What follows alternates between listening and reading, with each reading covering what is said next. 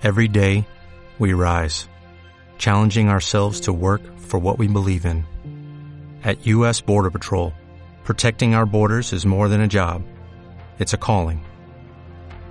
Agents answer the call, working together to keep our country and communities safe. If you're ready for a new mission, join U.S. Border Patrol and go beyond. Learn more at cbp.gov/careers. Hebreos capítulo 10, versículo 38. Dice la palabra de Dios, mas el justo vivirá por fe, y si retrocediere, no agradará mi alma. Amén. ¿Lo tiene? Casi. Casi, casi lo tiene. Dice la palabra de Dios, mas el justo vivirá por fe. Y si retrocediere, no agradará a mi alma. Padre, te damos gracias, Señor. Ministra nuestra vida, Señor. Ministra nuestro corazón, Señor. Que hoy, Padre Santo, pueda escuchar de una manera audible tu voz en mi vida y que me permita, Señor, llevar a una nueva victoria. En el nombre de Jesús. Amén y amén. Hoy quiero tocar un tema con, con ustedes que se llama somos de los que avanzan. Amén. ¿Cómo se llama? Somos de los que avanzan. Es decir, que usted no está aquí para retroceder. Usted no está aquí para irse hacia atrás. Usted está aquí para qué? Para avanzar. Para eso usted está acá. Dios siempre está interesado en ver nuestra actitud, ¿verdad? Frente a circunstancias que nos pasan en la vida. Dios siempre le va a interesar todas las pruebas que tú pases.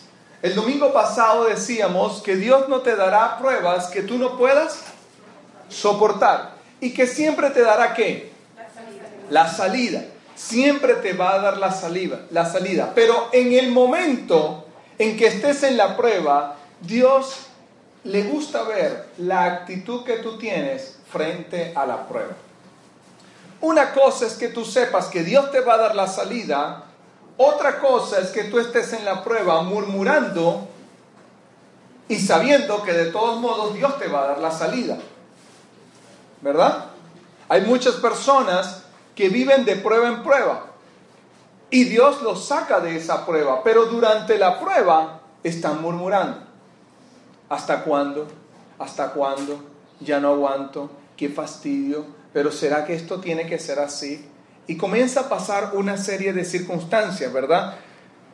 Cuando Dios guió al pueblo de Israel a través de Moisés, ¿verdad? Él probó si ellos tenían la capacidad para habitar en dónde? En la tierra de Canaán. Dios probó cada uno de los momentos y cada uno de los días, los probó para ver si ellos estaban preparados para entrar en la tierra de Canaán. Él podía, Dios podía hacer que ellos entraran en un momento. ¿O no lo podía hacer? Dios es todopoderoso. Dios puede hacer todas las cosas. Decía mi pastor Agapito, decía que en un tema que él predicó en este mismo púlpito, dice, en un pestañazo Dios puede cambiar toda tu vida. ¿Quién se recuerda de ese tema? Amén, ¿verdad? En un pestañazo. Dios puede cambiar todo. Dios podía hacer que el pueblo de Israel entrara en la tierra de Canaán, en la tierra prometida, de una vez. Pero a él le interesaba saber cuál era la actitud, la actitud del pueblo de Israel en el transcurso de la prueba para entrar en la tierra prometida. Dios quería ver el comportamiento del pueblo de Israel cuando iba caminando en la prueba. ¿Y qué sucedió? Se enviaron doce espías. Dice la palabra en números 14.3. Así que se enviaron doce espías. ¿Para qué? Doce espías para ver qué era lo que había en la tierra de Canaán. ¿Qué era lo que había allá? Y dice la palabra que diez de los espías, diez de los doce espías, dieron reportes negativos. Dieron reportes negativos de lo que había en la tierra de Canaán. Número uno, dijeron, ¿verdad? ¿Qué cosa? Que había gigantes, que eran muy, muy fuertes y dieron N cantidad de argumentos y llegaron con un montón de actitudes negativas ante la tierra que Dios ya le había dicho que era la que tenía preparado para ellos. Pero diez dijeron, no, esa no es. Es muy fuerte, mejor no vayamos allá. Mejor no nos arriesguemos. Mejor nos quedamos donde estamos, ¿verdad? Así que diez hablaron de cosas negativas y solo dos hablaron algo positivo. ¿Quiénes fueron? Josué y Caleb. Fueron los únicos dos espías que dijeron algo positivo de la tierra de Canaán. Muy parecido también sucedió con la conquista de Jericó. ¿Cuántos saben la historia de la conquista de Jericó? Los muros caen, los muros se derriban. ¿Será que Dios no podía derribar los muros de la ciudad de Jericó en un momento? Claro que lo podía hacer. Él no necesitaba a la gente para derribar los muros de Jericó, pero Dios necesitaba ver la actitud de las personas ante la conquista. Y es lo que Dios hace contigo y conmigo. Dios te envía a una conquista, te envía a hacer algo, te envía a un negocio, te envía a una empresa, te envía a un trabajo, te envía a una relación. Pero cuando te envía, Él comienza a ver tú y mi actitud frente a eso. Él quiere ver si tú te envaneces, si tú te pones orgulloso, si tú te vanaglorias de lo que tienes. Él le interesa saber ¿Qué es lo que hay dentro de tu corazón para saber si tú estás preparado para recibir lo que Él ya te tiene para ti? Él necesita ver qué hay dentro de ti. Y muchas veces tú dices, wow, no, yo quiero, yo quiero, yo quiero, yo quiero, pero ahora no tanto es el yo quiero. ¿Estás preparado para tener? Somos de los que avanzan, no de los que retroceden. Pero mientras avanzo, necesito saber que mi actitud debe ser correcta, debe ser positiva. Si Dios me dice que me va a dar algo y en el camino me encuentro con una espina, esa espina que le habló Dios a Adán y Eva, le dijo espinos y cardos. ¿Qué significará una espina? ¿Qué será una espina? ¿Alguien sabe? ¿Qué es una espina? Es una espina. Algo que pincha, algo que duele. Cuando tú caminas en una prueba te vas a encontrar con una espina. Vas a pisar la espina, pero Dios quiere saber si tú vas a vivir con esa espina todo el tiempo atravesada o si tú vas a poner una actitud correcta y positiva para que Él pueda decirte necesito sacarte la espina porque ya estás preparado para lo que te tengo ya listo para ti. Amén. Así que fue lo mismo que ocurrió en Jericó. ¿Qué fue lo que sucedió? ¿Cuántos espías se enviaron a Jericó? Dos espías. Dice que llegaron dos espías a Jericó y llegaron allá. ¿Quién los recibió? Una mujer. Les abrió la puerta y comenzaron a ver. Dice que Dios comenzó a ver la actitud de estos dos espías para saber si los dos espías, el reporte que daban era, uy, no, los muros de Jericó son muy grandes. No, no, no, a eso no lo atraviesa nadie. No, Señor, eso no puede ser. No, no, no, no. Oye, hermano, no, no podemos contra los muros de Jericó. Dice que la ciudad está fortalecida y nadie puede contra eso. En cambio, esos dos espías dijeron, no, Señor, Dios nos ha entregado a Jericó. Cuando Dios vio la actitud de estos dos espías, entonces, ¿qué hizo? Les dijo, ¿verdad? Les voy a mandar a dar por seis días una vuelta. ¿Alrededor de dónde? De Jericó. Y la gente iba alrededor de Jericó. Uy, qué cansado estoy. Ay, cuánto Jericó es grande, ¿no? Uy, sí, Jericó es grande, compadre. ¿Cuántas cuadras llevamos? Uy, ya llevamos o no, llevamos seis cuadras, ya estoy cansado. Mis pies me están doliendo, me matan los pies, Señor. Uy, ya yo no quiero seguir caminando, estoy obstinado de caminar por Jericó. El calor que está haciendo, la vestidura que tengo. No, no, no, el maquillaje se me corre, el rímel, no me puse el de agua, me puse el de calor. Y empieza todo el problema, caminar por Jericó, murmurando y murmurando y murmurando lo que está pasando, ¿verdad? ¿Así usted cree que la gente caminó por alrededor de las murallas de Jericó? No. No. Dice que Dios ya les había entregado Jericó. Ellos lo creyeron. Ellos creyeron en su corazón que Dios lo había hecho. Entonces, cuando dijeron, como Dios lo hizo, ¿por qué y quién soy yo para murmurar lo que Dios ya me dio? Yo lo que tengo es que dar la vuelta que Dios me dijo que tengo que dar. ¿Con qué? Con la mejor actitud positiva, con la mejor actitud. Cuando yo avanzo, no puedo avanzar pensando en cuánto me duelen los pies. No puedo. Debo avanzar pensando en que Dios me ha equipado con los mejores zapatos para yo poder caminar por esa prueba. ¿Verdad? Porque Él me dice, Dios no te dará pruebas que tú no puedas resistir. Si eso es así, entonces quiere decir que Él me dio los zapatos equipados para yo caminar en esa prueba. Amén. Entonces dice que el séptimo día, ¿verdad? ¿Cuántas vueltas iban a dar? Siete vueltas, mi hermano.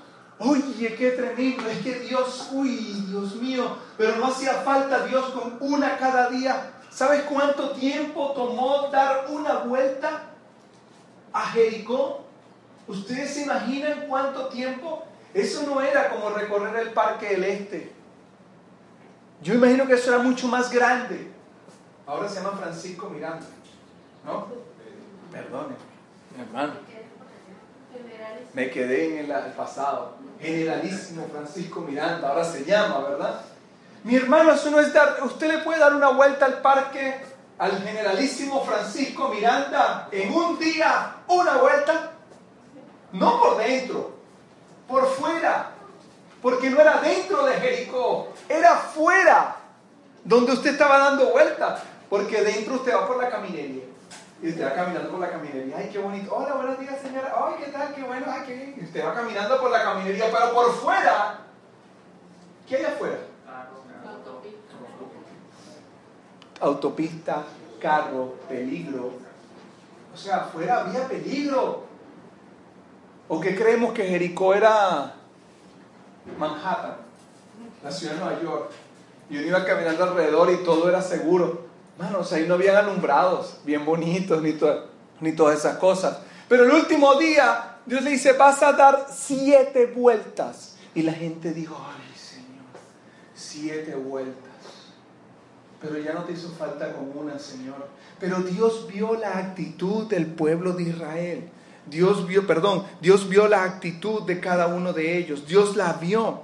Cuando ellos iban caminando, Dios veía que ellos decían, el Señor nos ha dado la victoria, el Señor nos ha dado la victoria, el Señor nos ha dado la victoria. Y lo dijeron tanto que su subconsciente se inundó de victoria. ¿Verdad? Amén. Así sucede cuando Dios quiere bendecirnos. Él te está dando una prueba, pero quiere ver cómo tú actúas, cómo tú estás, cómo tú haces, si abandonas oración. Ay Señor, yo quiero tal cosa y Dios te lo da, pero cuando te lo da te comienza a probar, comienza a ver, ¿será que, será que está orando? ¿Será que sigue teniendo intimidad? ¿Será que sigue leyendo la palabra? ¿Será que sigue congregándose? ¿Será que sigue? Él está viendo cómo, cómo es tu actitud frente a lo que Él te está entregando, frente a lo que Él te está dando a ti, ¿verdad? Y debemos saber que la batalla es del Señor y Él nos está guiando. Simplemente, en Jericó, ¿alguno de ellos echó un tiro? Nadie disparó un tiro. ¿Qué dice que pasó en Jericó? Cuando las trompetas sonaron, cuando hubo el grito, dice que los muros cayeron. Mi hermano, la batalla no es tuya. tú no eres el que estás en la batalla, la batalla es de Dios. Tú eres guiado por Él. Tú eres el que está siendo guiado. No es que esta guerra es mía, esta batalla la gano yo. Esa batalla no la vas a ganar tú. Esa batalla la gana Dios y Él te usa a ti para que tú venzas y para que tú ganes y para que tú digas en este tiempo, Señor, gracias. Porque tuya es la victoria. Mía no. Porque cuando sucede me comienzo a vanagloriar. Es que yo, es que yo hice. Es que me recuerdo cuando vencí a aquellos demonios. Es que venían dos contra mí. Y los eché fuera. Y les dije que no tenían nada que ver conmigo. Yo les gané eso. ¿Ah? O usted se encuentra las personas que te dicen, no hombre, a mí sí me, a mí Dios sí me usa me agarra y me pone a los brujos y los, no hombre, mire, los cambio rapidito. No hombre, a mí sí me gusta que me caigan los brujos porque yo los cambio en un momentico, mi hermano, qué peligro. Usted no cambia a nadie. Dios no te entrega a nadie a ti para que tú lo cambies. Dios te entrega a ti para que seas usado por el Espíritu de Dios y que Él pueda fluir a través de ti para que haya una transformación en esa persona. Pero no eres tú, es el Espíritu de Dios. Amén. Así que, de acuerdo con nuestra actitud, hay tres clases de personas. ¿Mm? Tres clases de personas hay cuando, dependiendo de tu actitud. La primera clase son los que se estancan. Esa es la primera clase de personas que hay en las actitudes. Los que se estancan. Mire estos tres pajaritos, les digo yo. Dijeran otros, estos tres peluches. ¿verdad? Mire esto. Pedro, Juan y Jacobo. Estaban los tres junticos. Y vieron a Jesús que hablaba nada más y nada menos con quién? Moisés y con Elías. Mi hermano, ante semejante manifestación, mi hermano, Pedro, Juan y Jacobo, cuando vieron que Jesús estaba hablando con Moisés y estaba hablando con Elías, Pedro se quedó sorprendido y estaba maravillado y dice Mateo 17, 4, dice, le dice, Señor, se imagínate, imagínate que estaba Moisés y Elías ahí hablando con Jesús y usted estaba ahí parado en ese momento. Usted se imagina esa gloria que debió haber habido en ese momento. Y Pedro dice que vio y le dice, Señor, qué bien que estemos aquí. Pero miren lo que dice Pedro, chicos. ¿Ah? Pedro dice, si quieres, haré tres chozas. Una para ti, otra para Moisés y otra para Elías. Mano, la gente que se contenta en el lugar donde está tiende a estancarse. Quedémonos aquí, quedémonos aquí. Y Jesús tuvo que bajarse del monte. Jesús tuvo que bajarse de ahí y tuvo que decirle, no, ¿sabes qué? Si tú quieres cambiar, caminar con Dios, tú no puedes estancarte, tú tienes que avanzar. Tú no puedes armar tu carpa y poner tu carpa en el lugar. Tú tienes que armar tu carpa y seguir avanzando y seguir avanzando y seguir avanzando. No te puedes acomodar donde estás. Muchas veces, muchas palabras se ha dado sobre este lugar que usted ve, estas cuatro paredes que usted ve más unas ventanas, ¿verdad? Y la gente dice, pero ¿hasta cuándo? ¿Pero hasta cuándo? ¿Pero hasta cuándo? Y cada vez que nos acomodamos, y cada vez que nos acomodamos, no nos podemos estancar. Tenemos que seguir caminando, tenemos que seguir avanzando. Pedro le dijo, qué hermoso, wow, cuán maravilloso es tener a Moisés y Elías aquí. Mejor hagámosle un cuartico a ellos aquí. Hagámosle un cuartico a Moisés. Hagámosle un cuartico a Elías. Y te hagamos un cuartico a ti, Señor. Y cada vez que tú salgas del cuartico nos maravillamos porque tú estés aquí. ¿Usted se imagina eso? Encerrar a esas tres personas en un cuarto. ¿Ah? ¿Usted se imagina a Jesús encerrado en un cuarto? ¿Se lo puede imaginar? Yo no me lo puedo imaginar. No lo aguantó ni la tumba. No lo aguantó ni siquiera. Tres días y después inmediatamente eso se abrió, inmediatamente tuvo que salir. No aguantó la tierra tener a Jesús. ¿Ah? ¿Cuánto más lo pudo haber aguantado una chocita que estaba haciendo Pedro? ¿Mm? No lo podía tampoco aguantar. Entonces, mi hermano, Una de las personas que a veces no tienen el carácter correcto es las que se estancan, las que creen que donde están es el mejor lugar donde pueden estar. Es que este trabajo no, el trabajo que no este trabajo, aquí me voy a jubilar. Aquí me jubilaré. Dios te quiere llevar a cosas mayores. Dios te quiere llevar a mejores cosas.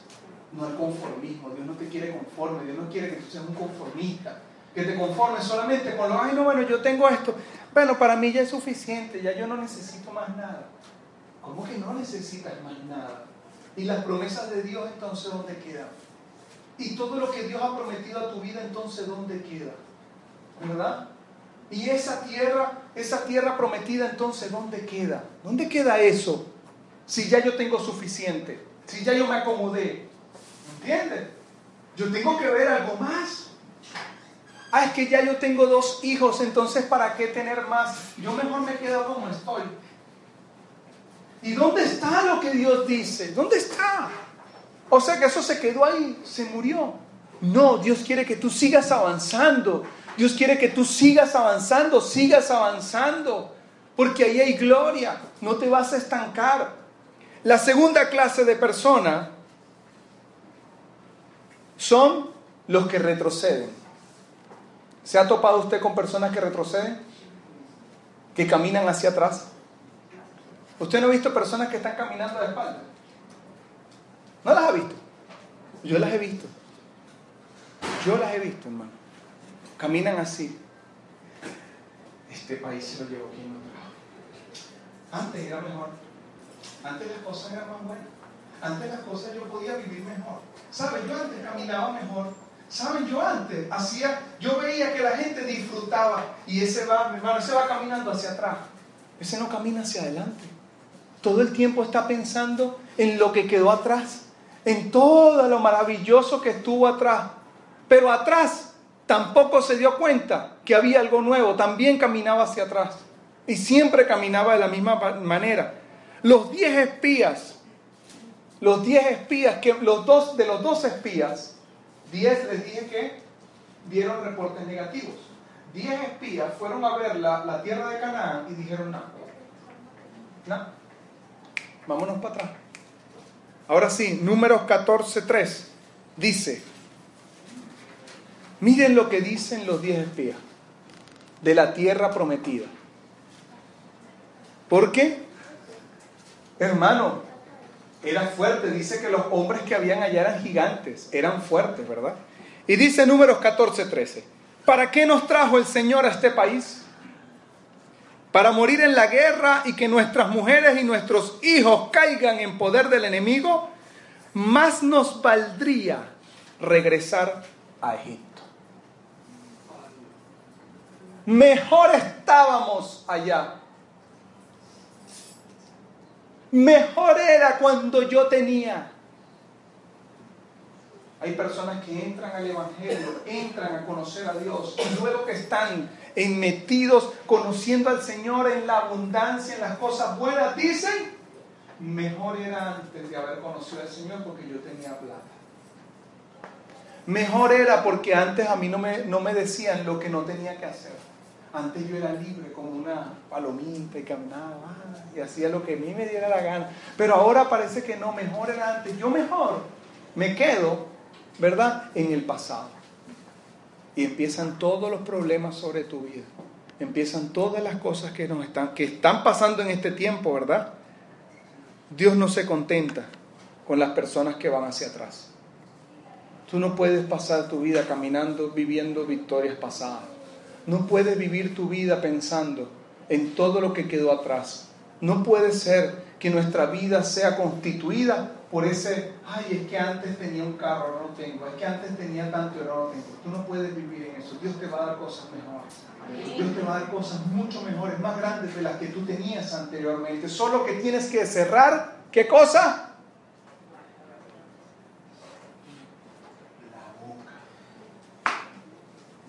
Qué difícil, ¿verdad? Solo tienes que cerrar. Diga conmigo, cerrar. Y haga así, mi boca. Tengo que cerrar mi boca. Porque es que somos muy rápidos para murmurar. Oye, el Señor me dio este trabajo. Oye, pero a mí no me gusta. Ay, qué difícil este trabajo. No, no, si Dios te lo dio, ¿por qué te quejas? ¿Por qué te estás quejando del trabajo que Dios te dio? ¿No crees que Dios te dio el trabajo que tú necesitas? ¿No crees que Dios te lo dio y te está formando, está formando tu carácter para darte cosas mejores? ¿Cuántos quieren ser presidentes de una empresa? Presidenta de una empresa. Amén, ¿verdad? Y hoy mismo Dios te dice, vas a ser presidente y te voy a poner 500 personas a tu cargo. Y le da un ataque, un paro cardíaco y se murió. Ah, no, no pasa eso. Pero Dios no te puede dar pruebas que tú no puedas resistir. ¿Ves? Dios te va a dar algo que tú puedas resistir. Por los momentos Dios te está dando lo que tú necesitas que tengas. No murmures. No digas lo que no es. Tranquilo. Dios te está preparando. Dios te está preparando para cosas mejores. Solo que debes saber y aprovechar los momentos que Dios tiene para ti. Y decirte, si Dios me colocó en este lugar, ¿qué tengo que hacer yo para mejorar? ¿Qué tengo que hacer yo para hacer cosas mejores? ¿Qué tengo que hacer yo para avanzar? ¿Verdad? El éxito tuyo, el éxito de tu vida y el éxito de mi vida no depende de tu jefe, no depende de tus padres, no depende de las cosas naturales, depende de Dios. El éxito de tu vida depende de Dios. Cuando tú dices, yo no dependo de mi jefe, Él no marca la pauta de quién soy yo. Yo tengo una vida en Cristo y Él es quien me fortalece. Y así lo dice su palabra. Todo lo puedo en Cristo que me fortalece. Ahí no dice, todo lo puedo en Cristo que le da sabiduría a mi jefe para fortalecer mi vida. No, no es así. Es Cristo quien te da la fortaleza. Entonces yo ante Él tengo la mejor actitud y tengo la mejor postura. Amén. Así que las personas que se desaniman fácilmente vuelven atrás. Facilito. ¿Usted quiere ver a alguien que vuelva atrás? Desanima. Desanima. Una persona desanimada, mi hermano, puede cambiar toda una empresa. Una persona desanimada puede cambiar toda una familia. Un padre desanimado, una madre desanimada puede llevar a la ruina a sus hijos. ¿Para qué vas a estudiar? ¿Para qué vas a luchar? ¿Para qué vas a hacer esto? ¿No ves el país como está? ¿No ves las cosas como están? No vale la pena. Ya yo lo probé y no vale la pena. Esas personas vuelven atrás. Pero si tú hoy has pasado por eso, hoy tú debes levantarte y decir, no Señor, no Señor, yo no vine aquí para andar de, de espalda, yo no vine aquí para andar de, para atrás, yo vine aquí para avanzar hacia adelante. Yo soy de los que avanzan, yo no soy de los que retroceden, yo no tengo temor, yo soy un valiente. Dios me dijo, esfuérzate y sé valiente. Eso fue lo que a mí me dijo. No me dijo, esfuérzate y échate para atrás hasta que yo llegue. No, Dios, esfuérzate, sé valiente, resiste, aguanta. Yo voy a llegar y yo estoy contigo. Esa es una promesa que Dios te dio. Yo estaré con... Y esa palabra con tiene poder. Porque una cosa es que esté al lado mío, pero una cosa es que esté conmigo. Yo sé que Dios está conmigo y donde yo camine, Él va a estar. Amén. La tercera clase de personas, ¿cuáles serán? Ya vimos, los que se estancan, los que... ¿Y la tercera cuál será?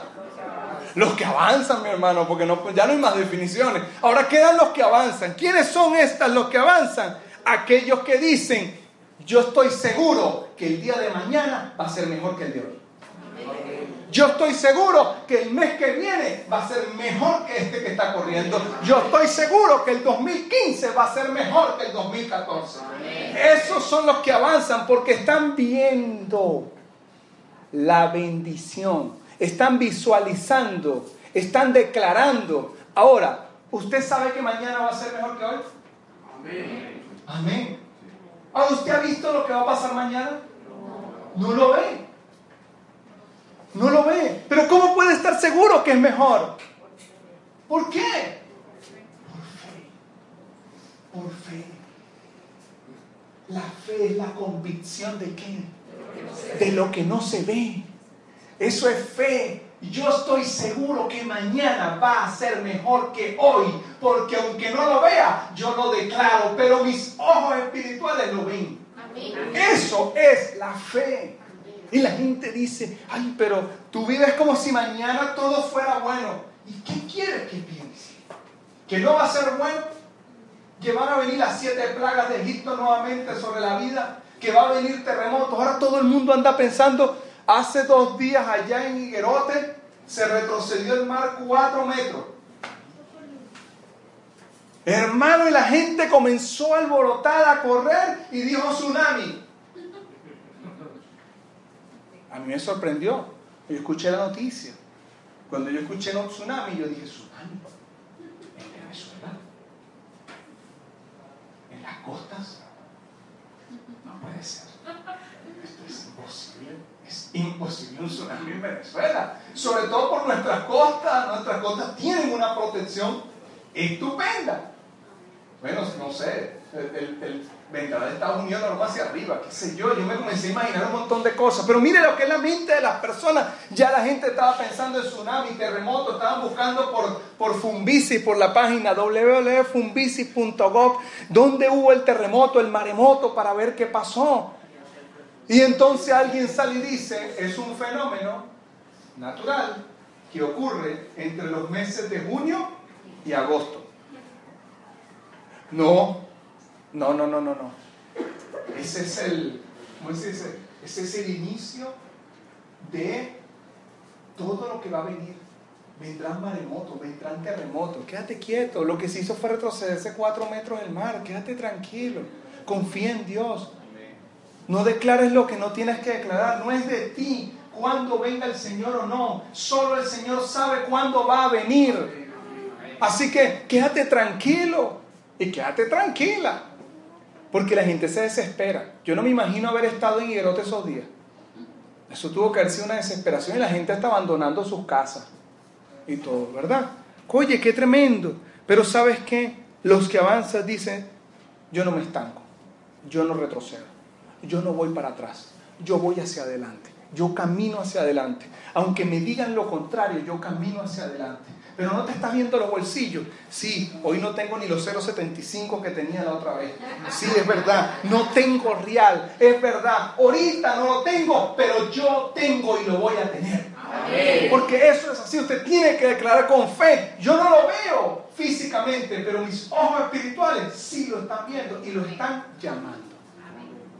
Llame las cosas, llame las cosas. Es que, conchale, es que mi familia, ¿hasta cuándo mi familia llame lo que no es? Mi familia sí va a conocer al Señor. Amén. Pero ¿cuándo? ¿Qué tiene que hacer? Cerrar la boca. ¿Pero cuándo?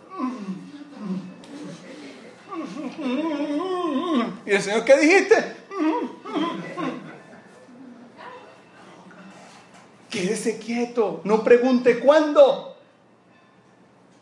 No lo pregunte, más bien hágalo, declárelo, comience a hablar, cambie su lenguaje, ¿verdad?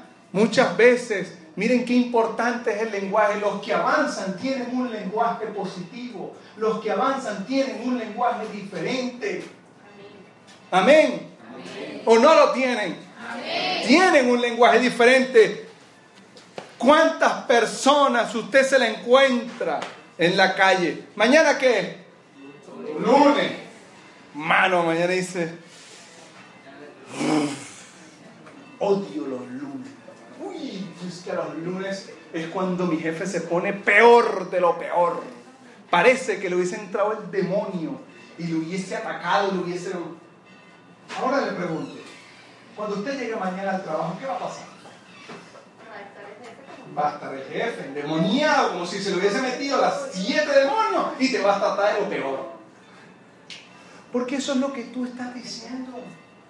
Y eso es lo que vas a tener. Hay otras personas que salen de aquí. Son las 10, un cuarto para las 11. Y entonces están y estamos ru, Me muero de hambre, Señor.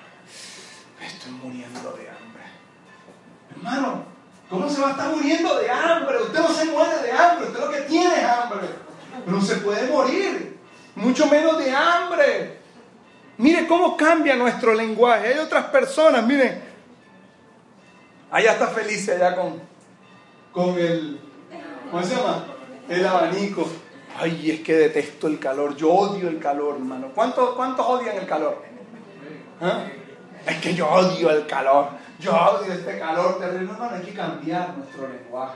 Hay maneras de las cuales nosotros a veces nos expresamos que tenemos que cambiar. No es el calor. El calor es una bendición.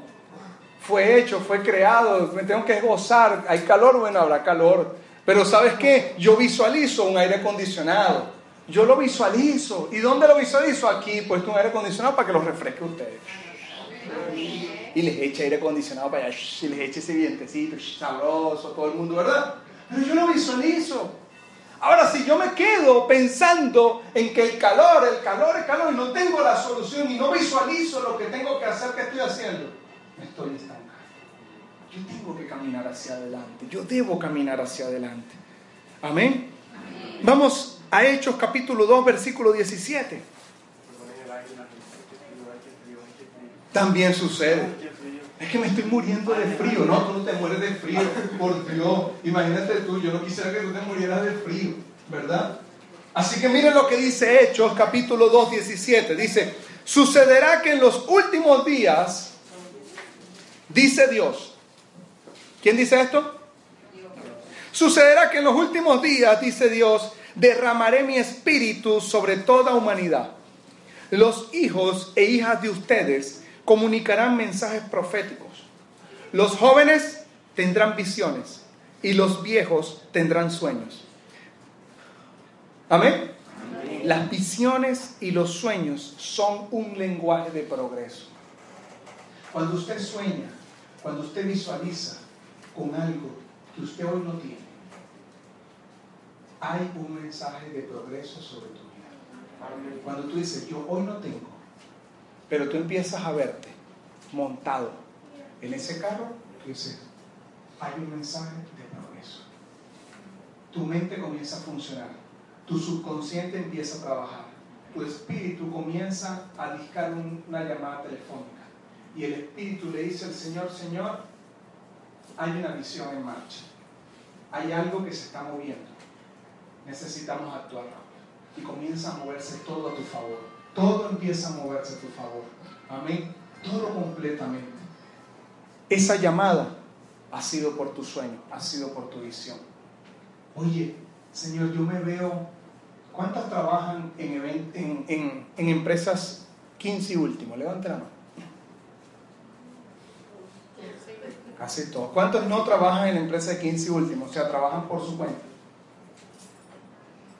¿Y cuántos no están trabajando? Hay uno que me levantó la mano tres veces. Pero está bien, es válido, mi hermano. Es válido. Es válido, ¿verdad? Mi hermano, el que trabaja, ¿qué piensa? ¿Cuándo me van a aumentar el sueldo? ¿Cuándo me van a cambiar de cargo? ¿Cuándo voy a hacer otra cosa? El que, ese es el de 15 último, el que trabaja por su cuenta dice, ¿cuándo mi empresa va a tener otro nivel? ¿Cuándo voy a ver más, mayor bendición? ¿Cuándo voy a ver mayores cosas? El que no trabaja, ¿qué dice? ¿Cuándo el Señor me va a dar un trabajo? ¿Cuándo el Señor me va a prosperar? ¿Qué es lo que tenemos que hacer? No es el cuándo, es la fe que tú tengas. Dios pudo haber derribado los muros de Jericó así. Dios pudo haber hecho que entrara todo el pueblo de Israel a la tierra de Canaán, pero tuvieron que pasar 40 años. Y dice la palabra que se murió toda la gente de esa descendencia y no llegaron a la tierra de Canaán. Solo Josué y Caleb. A veces nuestros sueños se acaban, se, se terminan. Y uno dice, ¿por qué? Porque mientras que estaba soñando estaba murmurando lo que no tenía que murmurar. lo que no tenía que decir. Mi lenguaje tiene que ser un lenguaje de reino, ¿verdad? Mi lenguaje tiene que ser un lenguaje que avance. Tiene que ser de una persona exitosa, de una mujer exitosa, de un hombre exitoso. Mi lenguaje tiene que brillar. Yo tengo que expresar lo que Dios coloca en mi vida. Yo debo expresarlo. Eso es triunfo. Yo voy de, cuando dice, va de gloria en gloria. ¿Por qué será? ¿Por qué? Porque estoy ganando todo el tiempo. Porque voy ganando, porque voy conquistando, porque voy renovando mi vida completamente. Si usted quiere vivir un éxito espiritual, si usted quiere vivir en el mayor éxito de su vida, ¿sabe lo que tiene que hacer? Creer en Dios. ¿Es así de sencillo, pastor? Así de sencillo. ¿Es así de fácil? No, no es así de fácil. Porque tienes que caminar, tienes que pasar por la prueba. Dios tiene que ver tu actitud. Dios tiene que ver que tú tienes un corazón sano. Dios tiene que ver que cuando te va a dar ese empleo, que cuando te va a dar ese trabajo, que cuando te va a dar ese dinero, Dios tiene que ver que tú tengas un corazón sano. ¿Verdad? La semana pasada hablábamos de los que ganaban lotería. ¿Verdad?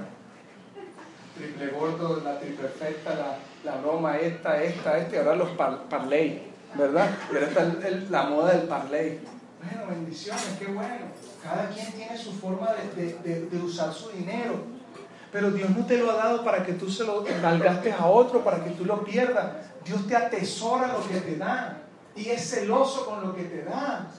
Él anhela lo que te está dando. Él te lo está dando porque te ama demasiado. Y te ama y te da dinero. Y te da la fuerza para que tú avances. Entonces hay personas que, bueno, que se la pasan jugando. ¿Y cuánto pierden? Hay unos que creen que ganan. Hay otros que creen que pierden. Pero al final están regalando el dinero. No han creído en el autor de la vida, no han creído en ese que realmente le está dando todo lo que necesitan, ¿verdad? Algunos malinterpretan la fe diciendo, quisiera ser rico. ¿Cuántos piensan eso? Ay, yo quisiera ser rico. Oye, yo quisiera, Señor, tener todo. Yo quisiera ser un triunfador, Señor. Ay, yo quisiera ser como ese, como ese, como ese tipo de las novelas, pues, como, ese, como esa muchacha de las novelas, porque ese que está ahí, pues yo quisiera ser como ese, oye, tener éxito como. Oye, yo no le llevo igualita Mitch. ¿Qué, qué, ¿Qué, diferencia hay entre un galán de la televisión y, y yo? Entonces, oye, Señor, yo quisiera nada más que sale en televisión y bueno, ¿verdad? Y dice, ay, yo quisiera, y yo quisiera, y yo quisiera. El hecho de decir yo quisiera es solamente un deseo, hermano. Es una fe. Eso es un deseo que tú tienes. Tú no estás para decir yo quisiera. Tú estás para decir yo tengo, yo quiero, yo voy a tener. Dios me va a dar. No vivas más en quisieras. Dios hoy te quiere dar. Olvídate ya del querer tener lo que tú quisieras tener. Ya déjalo a un lado. Dios, abre los ojos para lo que Dios te va a dar hoy. Amén. Ante la gran multitud, hubo una historia en la Biblia que habla de que habían cinco mil personas reunidas. ¿Usted ha ido y ha visto cinco mil personas? ¿Mm? Sí, ¿verdad? Ha visto cinco mil personas. Y estaban reunidas escuchando a un hombre. ¿Quién era? Jesús. Hablando. Estaban ahí reunidos. Y dice que no tenían con qué comer. No había para alimentar a cinco mil personas. Pero no solamente que eran personas, es que eran hombres. Todavía no se contaban las mujeres y todavía no se contaban los niños. ¿Cuántos hombres hay aquí? ¿Cuántos? Tres, cinco, seis, siete, Levante la mano, hermano, porque si no te cuento. 8, 9, 10. 10 hombres, mi hermano. Levante la mano las mujeres. Se me fue la cuenta. Toque que registro, por favor. 10 hombres. Entonces, Jesús y los discípulos, ¿a cuántos veían? A los 10 hombres. Esto es una realidad que pasa aquí. ¿Usted no cree que existía en ese, tiempo también lo mismo? Que había más hombres que mujeres, que había más mujeres que hombres. Yo creo también que había más mujeres que hombres, ¿verdad? Y solamente entre hombres habían cinco mil y había que darle alimento a cinco mil. Pero había una persona, ¿verdad? Había un discípulo que se llamaba Felipe, ¿verdad? Y Felipe dijo, no se puede darle comida a todos. ¿Sabe qué sucedió ahí? Felipe cerró la oportunidad de ideas creativas sobre su vida. Felipe cerró la oportunidad de creatividad que venía sobre su vida. Pero hubo alguien que dijo, y se llamó Andrés. ¿Dónde está Andrés? ¿Ya está Andrés? Pero este era de la Biblia, ¿verdad? Este está escribiendo el libro, ¿verdad? Que se llamó Andrés, que dijo, no, si hay, si hay, si hay comida, si hay alimento. ¿Dónde está? ¿Dónde está? Y comenzó a ver, y comenzó a ver, y comenzó a ver, y agarró, y agarró, y vio allá a Leider, Leider, ¿trajiste comida? ¿Tiene comida? No tiene. No, no me sirve. ¿Quién trajo comida? ¿Quién trajo comida? Andrés comenzó a buscar porque él dijo, yo visualizo, yo tengo una idea que yo sé que puede funcionar. En las manos de ese quizás no sea, pero en las manos de aquel puede ser multiplicación. Comenzó una idea creativa sobre tu mente. Hoy tú puedes estar pensando, pero ¿qué puedo hacer yo con mis manos? Pero si tú hoy dices, yo tengo una idea, Quizás yo con mis manos no puedo hacer mucho, pero si yo se las coloco al Señor, si yo se las coloco a Dios, Él sí va a hacer mucho con mis manos. Amén. Él sí puede hacer contigo muchísimas cosas y puede darte ideas que tú nunca pensabas haber tenido. Pero todo depende de qué? De tu actitud, de cómo tú estás, cómo está tu vida. Si tú te levantaste hoy en derrota, ¿cómo va a ser tu día? Si tú dijiste esta mañana que, bueno, voy a ir a la iglesia a ver, a ver, a ver si, si tengo todavía salvación entradita ahí o si algo pueden hacer en mí. Hermano, ¿sabe qué? Dios lo va a hacer. Dios lo va a hacer. Y no va a tardar. Pero ¿sabes qué? Tienes que cambiar tu actitud. Tienes que saber que no solamente entrar acá te va a dar la bendición, no solamente estas cuatro paredes te dan la bendición, es que tú sepas que Dios te da la bendición donde quiera que tú estés. Él va a caminar contigo. Hoy estamos en estas cuatro paredes. Gracias a Dios que tenemos un lugar donde hablar la palabra de Dios, congregados juntos en armonía. Pero más tarde tú tendrás que ir a tu casa y ya no estarás en este lugar y seguirá hablando la palabra de Dios hasta donde tú llegues. Porque eso es lo que quiere el Señor. Que estemos encerrados en cuatro paredes, no. No es lo que quiere Dios. Dios quiere que tú salgas, pero te está guiando. Hoy estamos aquí para que Dios te guíe, para que te dejes usar por el Señor, para que cuando tú salgas por esa puerta, ¿verdad? Y te encuentres a algunas personas que tú sabes que no están donde deben estar, tú les puedas decir, ¿sabes qué? Existe una salvación para ti, existe una solución para ti. Lo que tú estás viviendo no es lo que tú debes vivir, hay algo mejor que te está esperando. Amén. Eso es lo que está pasando. Así que lo mismo está ocurriendo con nosotros. Ahora, ¿cómo estamos de? Voy a robarles 10 minutos. Amén. Porque quiero darles cuatro tipos, ¿verdad? De cosas que nosotros debemos hacer para que nuestra oración sea efectiva. ya les dije tres tipos de personas con tres tipos de carácter, ¿verdad? Los que se estancan, los que retroceden y los que abandonan. que avanzan, muy bien, que avanzan, sí, lo duro. Eso es como cuando él le levanta mano a los hombres. ¡Ah, la mano! ¡Aquí estoy yo! ¿verdad? Cuando usted, qué tremendo, cuando uno dice, levanta la mano a las mujeres, y las mujeres, y hasta la silla que está la levanta. tranquila, tranquila, tranquila, hermana, qué bendición, ya sé que está aquí. ¿Verdad?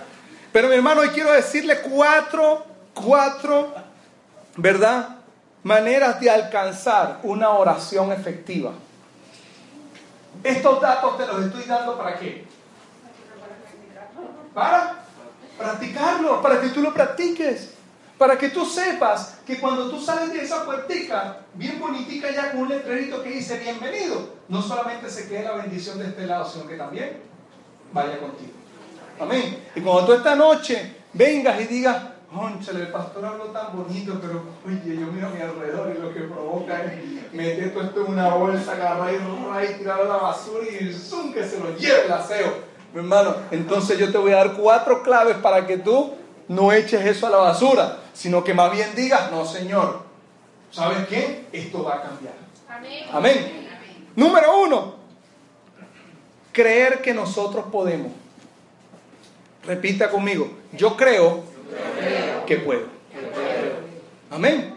Eso es lo primero. Debes creer que tú puedes. ¿Verdad? A pesar de lo, que, de lo que pueda existir en tu vida, a pesar de lo negativo que pueda existir en tu vida, tú dices, no, yo creo que puedo. Yo creo que puedo lograrlo. Nadie ha tenido éxito si piensa en fracaso. Nadie. Usted no va a encontrar un multimillonario que pensó en fracasar primero. No, los fracasos sí son eventos en nuestra vida que suceden. Ahora, ¿son malos los fracasos? No, nos sirven para corregir, para avanzar, para seguir adelante. Es que tú eres un fracasado. No, yo no soy un fracasado. Yo lo que estoy inventando son cosas nuevas. ¿O no? Porque ¿qué es el fracaso? ¿Quién me puede decir a mí que fracasé? Si lo que estoy inventando. Ah, no me salió bien. Alguien decía, Albert Einstein creo que fue el que dijo, cuando le preguntaron acerca del bombillo, creo que fue algo así que le preguntaron, y él dijo, yo no he fracasado, he tenido mil maneras de hacer las cosas diferentes. ¿Ah? Edison, ¿verdad? He tenido mil maneras de hacerlas diferentes, no me han salido bien, pero al final logré lo que tenía que hacer. Pero eso no me llevó a decir que soy un fracasado, ¿verdad? Amén. Así que aunque a veces sucede que podemos hacer todo para alcanzar el éxito, ¿verdad? Oramos, declaramos positivamente, vamos adelante, pero aún así fracasamos. Aún así no nos salen las cosas bien. ¿Sabe por qué? Y usted dice, pero yo oro, yo oro, yo oro y lo estoy haciendo bien. Y lo estoy haciendo bien. Ahora, ¿por qué no se me da? ¿Sabe por qué? Porque hay que pagar un precio. Si usted ¿Cuántos están en la universidad? Antes hermano. Antes hermano, duro, caramba. Ahí están los universitarios, ¿verdad? Ahora, usted pudo haber salido de su quinto año de manera excelente. Usted puede ser la mejor persona. Usted puede ser el mejor estudiante de todos. Pero si usted no tiene el para meterse en la universidad, ¿cómo contigo? Sea libre, Sea libre. Pero no ¿Me entiendes? Hay que pagar un precio. Tú puedes hacer todas las cosas, pero el precio a veces, no solamente financiero, el precio a veces es tu carácter. El precio a veces eres tú.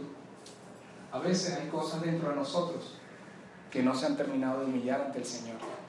A veces todavía queda en nuestra vida algo que dice, no, yo soy autosuficiente. Hoy le hablo, mujeres, hoy le hablo a ustedes. Dios les ha dado una gracia maravillosa. Dios les ha dado una bendición maravillosa. Lo que tú estás viviendo no es lo que Dios quizás tiene para ti, Dios tiene para ti cosas mejores. Pero muchas veces se está levantando espíritus que hablan de la autosuficiencia. Yo no necesito hombre, yo no necesito nada, yo tengo todo lo que necesito. Y tengamos cuidado con eso. Tú sí necesitas, necesitas de Dios. Porque Él es el que te está dando todo lo que tú tienes. Él es el que te está dando su confort, te está dando su ayuda, te está cobijando bajo sus alas. Está haciendo todas esas cosas para ti. No pienses que una persona que te quiera ayudar es porque simplemente, ah, porque es que él cree que yo no puedo. No, tú sí puedes hacerlo, mujer, tú puedes hacerlo. Puedes hacer eso y muchas otras cosas más. Pero Dios a veces coloca personas a tu lado para que te ayuden, personas a tu lado para que te acompañen, personas a tu lado para que sientas también esa ayuda, esa, esa unidad en la familia, ¿verdad? Dios a veces los ha colocado. Así que, ¿sabes qué? Es mejor trabajar en equipo. Es mucho mejor trabajar en equipo que trabajar solo. Es que todos los hombres son cortados con la misma tijera. Yo estoy de acuerdo, sí, venimos de un espíritu adámico, es verdad. Venimos de una generación de Adán, una generación que pecó. Venimos cortados con ese ADN, pero hoy hay hombres que han roto ese ADN de Adán y se han puesto con la sangre del Cordero, que es la de Jesús, esa que se sacrificó en la cruz del Calvario, esa que dijo, ¿sabes qué? Yo nací para ser diferente, yo no nací para ser igual a un hombre que está borracho allá en la calle, yo nací para triunfar, yo nací para ser alguien en esta vida. De esos hay por ahí también, escasos pero los hay. Y están. Pero yo debo también saber discernir y decirle al Señor, cuídame Señor del hombre malvado, del hombre perverso, y que mi vida sea conducida con el hombre que tiene que ser, no con cualquiera. ¿Me entiendes? Así que la primera clave que te doy para oración es creer que tú puedes, que tú puedes hacer las cosas, que tú puedes mover la mano de Dios, ¿verdad? Amén. Lo segundo, mi hermano, Mire, se lo voy a decir así. Salmo 81, 10. Búsquemelo rapidito porque ya estamos finalizando. Me quedan solamente dos claves. Salmo 81, 10.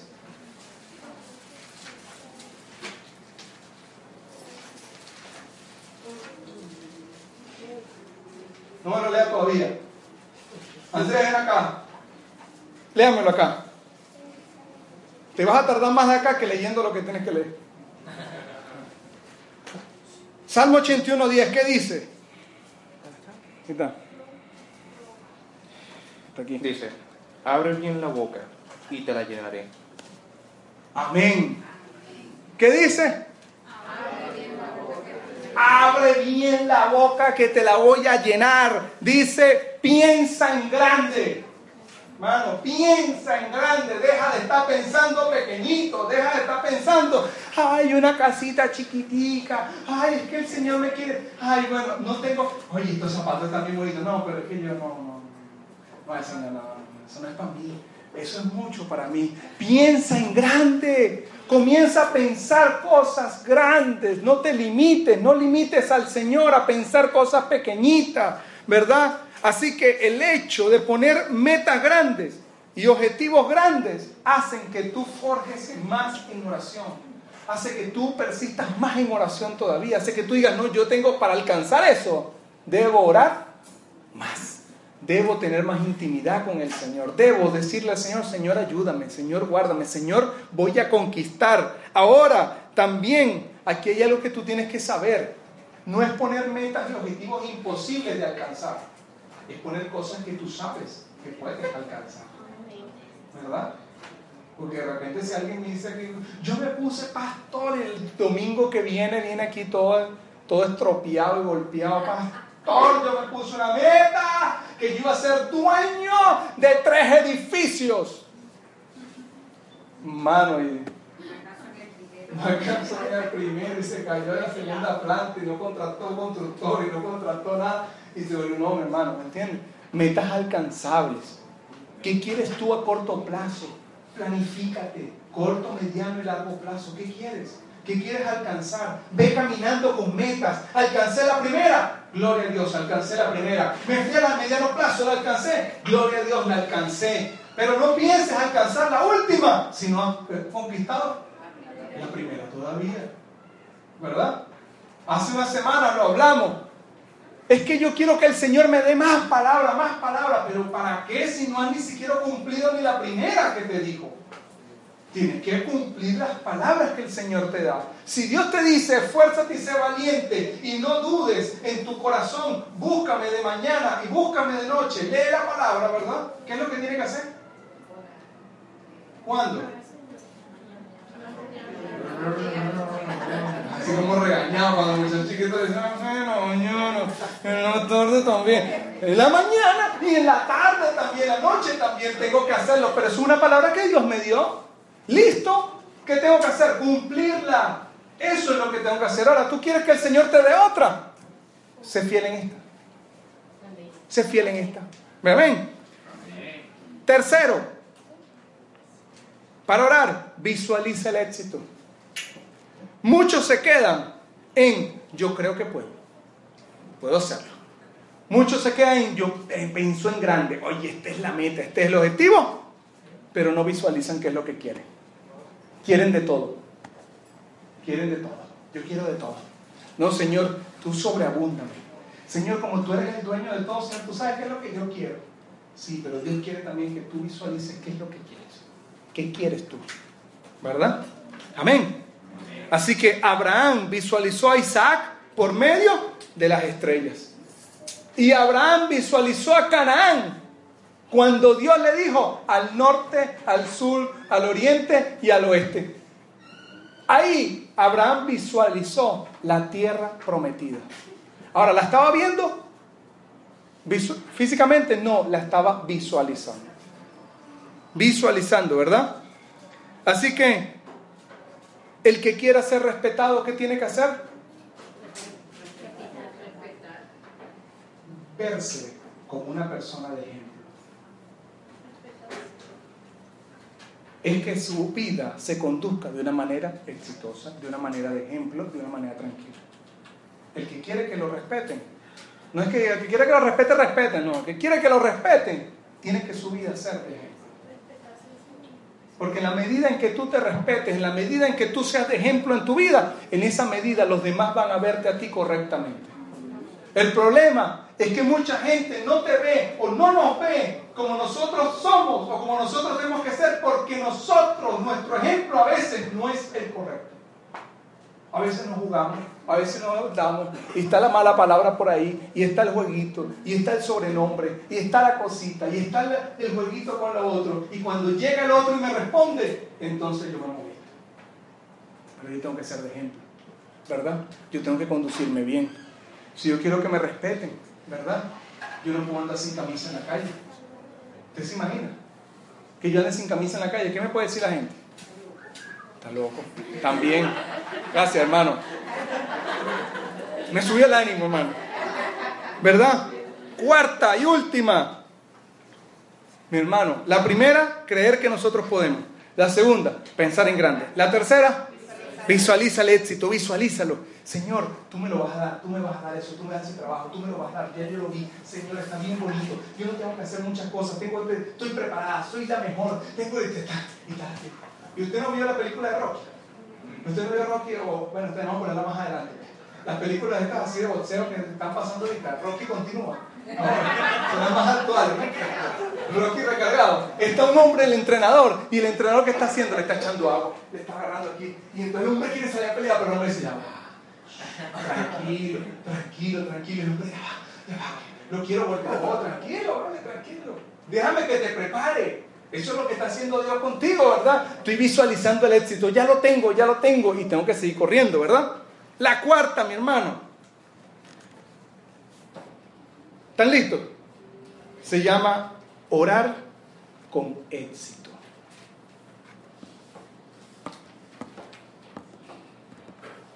Pasó así la aroma como el viejo este. Orar con éxito, mi hermano. ¿Sabe qué? Dios nunca ha conocido fracaso. Dios nunca ha fracasado. Dios nunca ha estado enfermo. Dios nunca ha sido derrotado. ¿Te lo creen? Tu oración y mi oración no puede ser, Dios, no sé qué hacer. Haz tú lo que tengas que hacer. Mi oración no puede ser eso. Esa no puede ser mi oración. Mi oración debe ser por cuanto tú estás conmigo. Yo creo que el milagro va a pasar. Usted sí sabe qué hacer. Dios sí te colocó a ti lo que tienes que hacer. Tu oración no puede ser más, Señor, no aguanto más. Que sea lo que tú digas. Tú sí sabes lo que tienes que hacer. Jesús en el momento más cumbre dijo, Señor, si, es, si puedes pasar de, mí esta copa, pásala. Pero si no, que se haga tu voluntad. Seguro que se haga lo que tú tienes que hacer. Pero Jesús no dijo, Señor, la agonía en mi corazón, los golpes de la vida, los hombres que me engañan, la mujer que se fue con el otro. Señor, por favor, ayúdame en este tiempo. No, mamá. Dios no te viene a ti para que tú estés dando lástima. Tú eres hijo de Dios. Tú eres hija de Dios. Tú eres una persona con temple, con carácter. Señor, por cuanto yo he creído en ti y he visto tus milagros y he visto todo lo que tú has hecho en otras personas, que se cumpla en mí lo que tú tienes preparado. Amén. Y comienzo a declarar con éxito, comienzo con efectividad lo que Dios va a hacer. Si usted va a ir ante un enfermo, usted va a decir, Señor, ten compasión y lástima de este pobre anciano que se está muriendo, ya no puede más. No, mi hermano. ¿Sabe qué? Por cuanto has dicho por cuanto tu palabra dice que levantarás a los enfermos, sanarás a todos, esta persona será sana en el nombre de Jesús. ¿Me entienden? ¿Cuántos tienen personas y familiares enfermos? ¿Cuántos? Bastante, ¿verdad? Si usted le pide al Espíritu Santo, Espíritu Santo, cubre mi familia, ¿qué hará el Espíritu Santo? Si usted cree y dice al Espíritu Santo, Espíritu Santo, mi familia está estripada. Mi familia no tiene, no tiene salvación. Pero ¿qué haces tú? Llévatelo, o como dicen algunos, llévatelo, te lo mando. Es una frase por allá de, o te lo llevas o te lo mando, hermano, no. No, Señor, que la luz del Espíritu Santo cubra tu familia. Para que en el momento en que tú declares la luz del Espíritu Santo cubriendo tu familia, esa luz va a venir en tu casa y va a resplandecer en tu familia. Eso es lo que va a pasar en tu casa. Amén. Amén. Amén. Póngase de pie. Póngase de pie. Vamos a orar. Amén.